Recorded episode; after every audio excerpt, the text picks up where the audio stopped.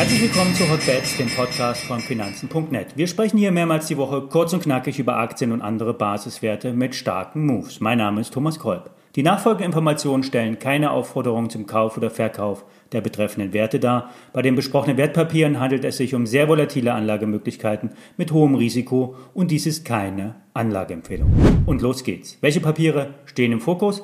Bader Wertpapierhandelsbank und Lang und Schwarz. Bader und Lang und Schwarz sind beides Market Maker, das heißt, sie stellen Kurse an diversen Handelsplätzen und sorgen so für Liquidität, sprich sie sorgen für die Handelbarkeit auch bei den kleinen Aktien oder den heißen Werten, wie wir sie hier besprechen. Lang und Schwarz ist vor allen Dingen der Handelspartner im außerbörslichen Aktienhandel, der Marktplatz bei Trade Republic und hier wird alles dann über die hauseigene LS Exchange geroutet und Lang und Schwarz ist der Handelspartner auch hinter Wikifolio.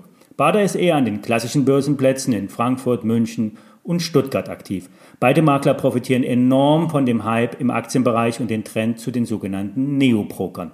Bader ist zum Beispiel bei Scalable Capital die Bank hinter dem Angebot. Scalable soll mittlerweile rund 3 Milliarden Euro Asset Under Management verwalten.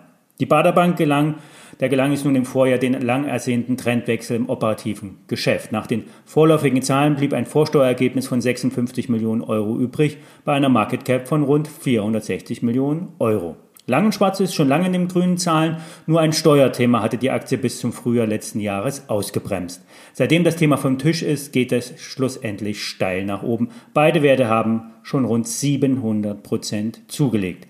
Der Trend zum günstigen Onlinehandel über die Neo-Broker-Plattformen leiten die Orderströme direkt in die Handelsbücher der beiden Broker weiter und sorgen somit ohne zusätzliche Kosten für mehr Profit. Bader und Lang und Schwarz sind sozusagen die Schau Schaufelverkäufer für den Goldrausch.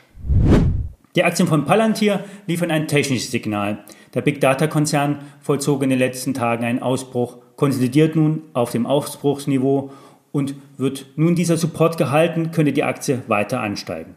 Das nicht ganz unumstrittene Unternehmen will nun in Europa, genauer gesagt in der Schweiz, einen Europa-Hub aufbauen, zufällig in einem steueroptimierten Kanton. Und gestern wurde dann noch eine Kooperation mit Big Blue, sprich IBM, bekannt gegeben. Hier soll das Ziel ausgerufen werden, künstliche Intelligenz sichtbarer und greifbarer zu machen. Technisch gesehen ist die Aktie auf jeden Fall interessant. Bitcoin. Es kam, wie es kommen musste. Elon Musk investiert nun auch in Bitcoin bzw. seine Firma Tesla. Angeblich wurde die SEC von Tesla informiert, dass rund 1,5 Milliarden Euro US-Dollar in Bitcoins angelegt wurden. Das entspricht rund 10 Prozent seiner liquiden, liquiden Reserven. Schöner Nebeneffekt. Nach dem Investment und dem Anschließen der Bekanntgabe schoss der Bitcoin-Kurs über 47.000 Dollar nach oben. In diesem Zusammenhang sind alle Firmen, die selbst Bitcoin als Unternehmensinvestment halten, ebenfalls nach oben geschossen. Dazu gehört MicroStrategy. Hier werden erhebliche Unternehmenswerte in Bitcoin gehalten. Auch die Bitcoin-Schürfer dürfen sich über steigende Notierungen freuen. Hier kommen einige Aktien aus dem Keller wieder nach oben. The Nine, ein Unternehmen aus China, will versteckt Bitcoin schürfen. Hier wurde ein Memorandum of Understanding unterzeichnet, Bitcoin-Maschinen kaufen zu wollen. Dazu wurde eine Kapitalerhöhung angekündigt und die soll nun platziert werden. Gestern haben wir bereits über OkuChain gesprochen. Das Unternehmen hatte eine Kapitalerhöhung bei institutionellen Investoren zu 7,65 US-Dollar angekündigt. Dies entsprach schon dem Doppelten des Kurses des Vortages. Bei unserer gestrigen Vorstellung lag der Wert bereits 20 Prozent im Plus und verdoppelte sich bereits bis zum Abend. Der selbst an der Nasdaq relativ unbekannte Wert steht heute weiterhin mit grünen Vorzeichen auf dem Kurszettel. Die Story hinter dem Hype ist die Kooperation mit Bauer BioNTech. Zusammen soll nämlich ein Covid-19-Impfstoff auf den indischen Markt gebracht werden.